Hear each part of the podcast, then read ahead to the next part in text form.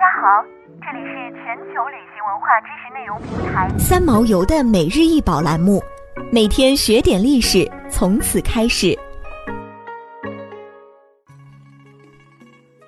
每天学点历史，从每日一宝开始。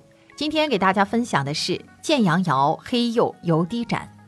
此油滴盏口径八点八厘米，通高四点四厘米，齿口、壶壁深腹，矮而小圈足，使黑褐色釉至近足处，釉面较亮，在釉层表面散布着银灰色油滴，现收藏于克利夫兰艺术博物馆。建阳窑又称建窑，位于福建省建阳县永吉镇。是宋代著名窑址之一，历来被认定是宋代的瓷窑，但出土文物和文献则表明建阳窑从晚唐五代的始烧青瓷，宋代以烧黑瓷为主，兼烧黑白瓷。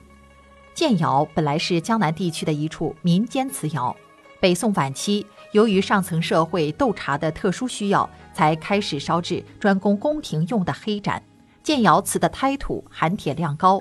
故胎色多呈浅黑色或深褐色，称之为乌泥件或紫件。胎体较厚，胎质坚密，茶勺里外挂釉，釉层很厚，乌黑晶亮，流淌严重，有的流过圈足。不过黑釉原本并不是讨人喜欢的颜色，这时黑釉油滴盏出现了。聪明的窑工们经过了无数次的反复实践，利用釉中所含的氧化金属的成色原理和窑温火焰的机理，烧出了富有变化的结晶釉或窑变花釉。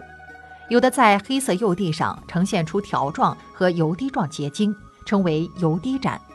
而建阳窑黑釉油滴盏便是属于极少数窑变花釉，在不规则的油滴周围形成窑变蓝色。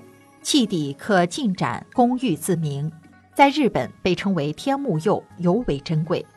建窑烧制的黑釉瓷产品摆脱了传统的单纯黑色釉阶段，它充分发挥了人类的聪明才智，创烧出丰富多彩、变化万千又富有装饰效果的黑釉瓷产品。相传，当时浙江天目山一带佛寺林地，日本僧人多以至此留学为荣。